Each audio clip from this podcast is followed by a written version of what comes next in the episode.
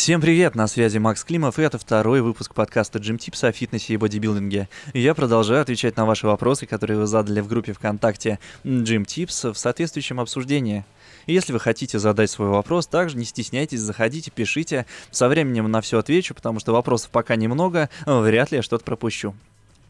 Сегодня в Москве наконец-то потеплело, 27 градусов, и солнышко светит ну, сегодня 16 июля 2017 года, если вдруг вы слушаете этот подкаст а, а после, и мы очень долго-долго-долго ждали, а, пока в Москве потеплеет. Вот, наконец, потеплело, поползали из своих норок э, коммунальные службы, сейчас под окном какая-то вакханалия асфальтовая просто происходит, начинает все сносить, громыхают, сигналят, поэтому если там в записи что-то будет слышно, уж извините. К сожалению, вместе со снегом сошел асфальт, и сейчас кладут новый, чтобы со следующим снегом тоже было чему сходить. Ну да ладно. Погнали к ответам на вопросы. И первый вопрос. Э, как выстраивать тренировочный процесс во время цикла? Полагаю, что цикл имеется в виду менструальный, так вопрос задает девушка. Ну, давайте попробуем с этим разобраться. Нам, во-первых, нужно знать, что происходит с гормонами в организме в этот период. И второе, какие выводы из этого можно делать. Условно разделим цикл на два периода. Первые две недели, которые оканчиваются периодом овуляции, и оставшиеся две недели цикла. Итак, в первые две недели цикла планомерно после менструации растет уровень гормонов эстрогена и тестостерона, которых пик приходится непосредственно на овуляцию. Здесь мы можем делать выводы, что нагрузки, начиная непосредственно от менструации и заканчивая овуляцией, вы планомерно можете повышать, увеличивать силовые показатели, повышать интенсивность и идти на силовые рекорды. Как раз в этот период и нужно действовать. Стоит оговориться, что если есть задача забеременеть, то слишком высокие интенсивные нагрузки а, лучше не допускать, потому что овуляция в таком случае может не наступить. И так далее.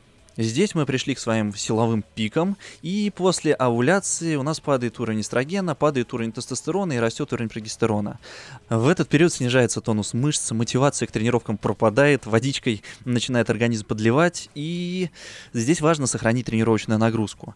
Не стоит брать такие же рабочие веса, как было до периода овуляции, но тем не менее нужно рабочие веса снизив, а стараться выдерживать уровень интенсивности достаточно высоким, увеличивать количество подходов, увеличивать а, продолжительность подходов, то бишь число повторений, уменьшать количество отдыха э, между подходами и так далее. Но нагрузку ни в коем случае не исключать. Ну и напоследок давайте ответим на вопрос, а стоит ли оставлять физические нагрузки непосредственно во время самой менструации. Да, стоит, потому что умеренные физические нагрузки, ну, во-первых, обогащают органы кислородом, во-вторых, улучшают кровоток в области, ну, понятно, в какой области, что способствует снижению болевых ощущений. Конечно, жестить не надо, и нагрузки должны быть именно умеренными. А на силовые рекорды вы успеете сходить до непосредственно периода овуляции. Ладно, поехали дальше. И следующий вопрос. Основа питания на маслонаборе и на сушке. Вау. Вопрос, конечно, капитальный. Это можно сидеть здесь часами разглагольствовать. Люди на эту тему книжки пишут. Но сейчас я попробую основной базис за вас заложить как все это в основе работает, и если покопаться уже потом поглубже, можно с легкостью э, состряпать для себя план питания и понимать вообще, э, что и почему нужно кушать. Вот. Начнем с того, что есть некий уровень метаболизма, базовый уровень метаболизма, который э, определяет количество калорий, э, которые организму требуются для поддержания жизнедеятельности, тоже для работы органов, эндокринной системы, выработки гормонов. Это базовый уровень, который э, необходим организму для того, чтобы существовать, не умирать просто банально.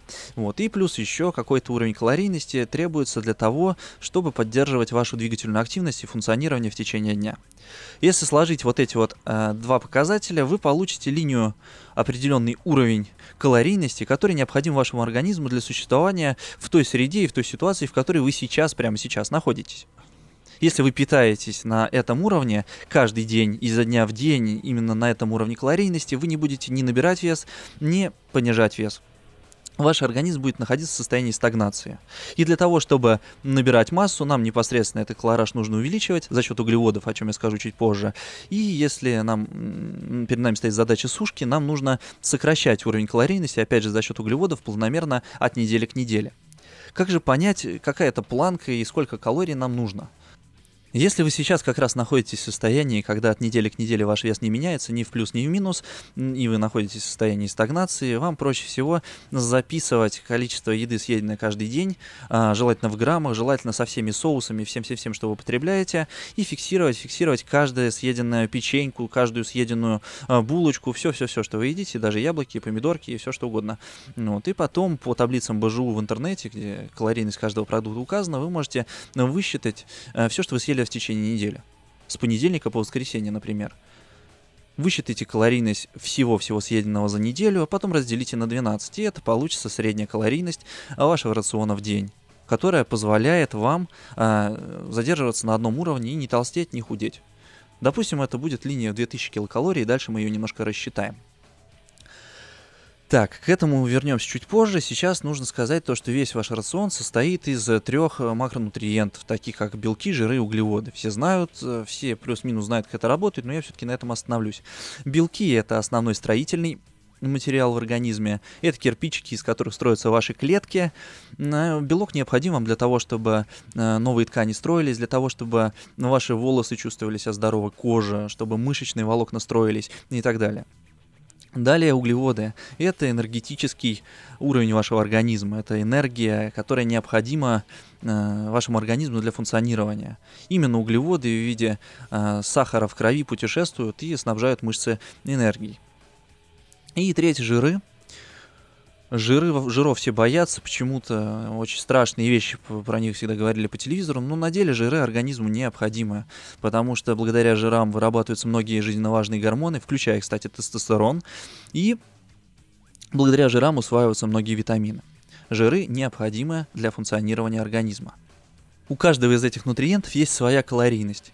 Белки, углеводы это 4 килокалории на грамм, а жиры 9 килокалорий на грамм. Это нужно учитывать при расчете калорийности рациона.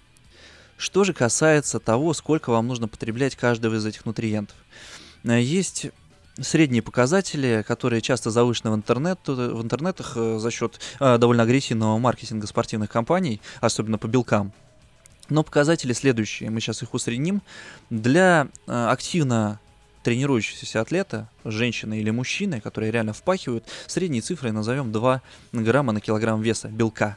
Этого более чем достаточно для того, чтобы прогрессировать, этого более чем достаточно для того, чтобы не перегружать почки продуктами распада белков, которые токсичны крайне для вашего организма. Так что 2 грамма белка это отличная цифра, сохраните ее для себя. Если вы, например, атлет, который весит 80 килограмм, вам 160 грамм белка более чем достаточно.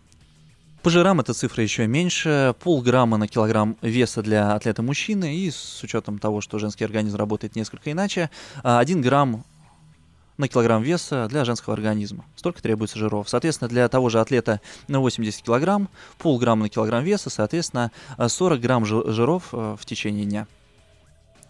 И по углеводам здесь история очень интересная. С как, каких только заблуждений где не встретишь по поводу и минимальных показателей, и каких-то кето-диет, когда э, нужно потреблять там меньше одного грамма углеводов в течение дня, и какие-то вообще невероятные показатели, там более 7, 8, 9, 10 грамм на килограмм веса, просто это какая-то катастрофа. Диапазон зададим от 2 до 7 грамм на килограмм веса, в зависимости от цели, в зависимости от той планки э, калорийности, про которую я говорил чуть ранее. Как же под все это подстроиться? Э, смотрите, э, для начала посчитаем, сколько белков, жиров нам нужно. То бишь э, мы взяли и посчитали, например, ту планку, про которую говорили, допустим, получилось 2000 килокалорий для атлета 80 килограмм, который весит. Для того, чтобы ему функционировать, мы уже посчитали, что на 80 килограмм ему нужно 160 грамм белка, а так как белок, 1 грамм белка это 4 килокалории, то на 160 грамм белка приходится 640 килокалорий. Также ему нужно 40 грамм жира по полграмма на килограмм веса. И это еще 360 килокалорий, так как 1 грамм жира это 9 килокалорий. У нас получилось 1000 килокалорий и еще 1000 килокалорий осталось до планки в 2000, которые мы добираем непосредственно за счет углеводов.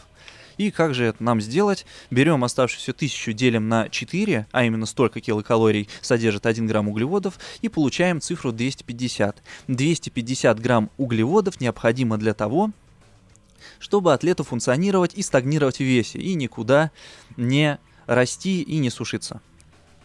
Далее можно разбираться с задачей, сушка это или массонаборка. Предположим, что задача подсушиться.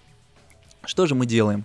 У нас есть исходная точка по белкам, жирам и углеводам и понимание того, что нам через какое-то время нужно сколько-то весить, нужно сбросить какое-то количество жира. Необходимо линейно снижать количество углеводов, причем не просто снижать каждый день по чуть-чуть, по чуть-чуть, по чуть-чуть, а вот есть у нас цифра, например, в 250 грамм углеводов, мы фиксируем показатель, взвешиваемся, через неделю взвешиваемся. Также желательно, чтобы это был один и тот же день, одни и те же условия, например, в воскресенье и натощак. И спустя неделю, если мы видим, что изменений никаких нету, и вес не уменьшился, не увеличился, мы берем какое-то незначительное количество углеводов, например, пусть будет 25, 25 грамм углеводов убираем из рациона, оставляем 225 грамм углеводов на следующую неделю. Каждый день этот атлет будет есть 160 грамм белков, 40 грамм жиров и 225 грамм углеводов. Не взвешиваемся в течение недели, и в конце недели, опять же, воскресенье натощак, на весах будет видно, сработало или не сработало. Если вес упал, соответственно, ничего не меняем. И точно так же на той же калорийности рациона, на тех же углеводах тянем еще неделю. Если через неделю вес остался без изменений, опять начался период стагнации, значит нужно, соответственно, сокращать еще на 25. Вот и все, такой принцип. Это простейшая история, которая поможет вам плавно, без лишнего стресса для организма, без какого-то насилия, без жести э, подсушиться и крайне эффективно и при таком раскладе вы вряд ли потеряете слишком много мышечной массы. Ну, в любом случае, мышечная масса будет сыпаться вместе с жировой тканью, это понятно. Но вы таким подходом можете такой процесс минимизировать. То же самое касается и увеличения мышечной массы. Если вы сейчас начали период массонаборки, не форсируйте. Раз в неделю по 25 грамм углеводов добавляйте, если вес э, не меняется, и не добавляйте ничего, если вес увеличивается. С точки зрения увеличения в весе для атлета там 800 80 ну, килограмм, изменения в 500-600 грамм в неделю, там сушка или массонаборка, то есть вниз или вверх, 500-600 э, грамм в неделю более чем достаточно. Если вы э, в массонаборке вдруг набрали килограмм за неделю, то это однозначно лишние, лишние э, калории, углеводы нужно сокращать. Это, скорее всего, вы набираете вместе с мышечной тканью жир. И в другую сторону работает также, если вы сушитесь и за неделю потеряли килограмм, скорее всего, срезали рацион слишком быстро и теряете мышечную массу вместе с э, жировой. Ну и стоит отметить, что в начале сушки либо массонаборки темпы немножко будут э, выше, тоже где-то около килограмма в неделю будет вполне нормально. Почему? Потому что если вы, например, увеличили количество углеводов для массонаборки, ваш организм задержит воду, и за первую неделю или две может прилипнуть там килограмм-два. Это нормально, но не нужно пугаться, то, что организм немножко подзальет. И э, для сушки тоже вполне нормально, если вы за первые две недели сольете какое-то количество воды и упадете, ваш вес упадет там на 2-3 килограмма. Ну, я сейчас эта цифра называю также для атлета в районе там, 80 килограмм. Приблизительные, но чтобы принцип был понятен. Вот и все, вот вам и основа питания. Как-то так. Вот таким получился второй выпуск подкаста Gym Tips о фитнесе и бодибилдинге. Напомню, что свои вопросы вы можете задать в паблике ВКонтакте Gym Tips в соответствующем обсуждении. Ну и, конечно, мне будет крайне приятно, если вы подпишетесь на канал Gym Tips на YouTube. Ну и к тому же, там будет много всего интересного, если вы не подпишетесь, то все пропустите. Ну, за сим я откланяюсь. С вами был Макс Климов. Удачи!